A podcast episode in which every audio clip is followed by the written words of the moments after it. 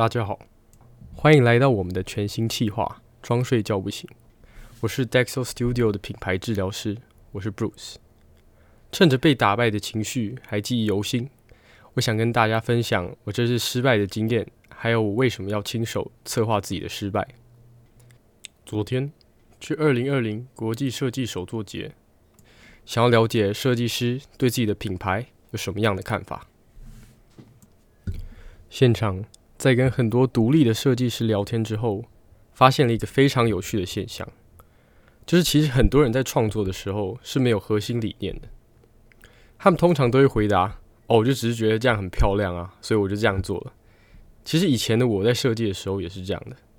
没错，那些产品都很时尚，有很棒的设计，但是他在设计的过程没有概念，而没有概念就没办法解决问题。如果我们将商业的核心，视为帮客户解决问题，那对不起，你没有概念的设计是完全没有价值的。但是为什么？你可能会觉得这是你熬夜想出来的想法，应该要有很多人喜欢啊。可是原因在于，一个设计如果没有背后的概念与策略，那它就只是艺术品。商品不是艺术品。如果你想做的是商品，而他们无法传达故事，无法激励人心。那你可能要想想，有哪里是你能做得更好、做得更多的。我策划我的失败，是希望我能对于理念传达有更现实的理解，套用到我们的人身上，要传达自我。其实好的口才是远远不够的，还必须要结合好的思想。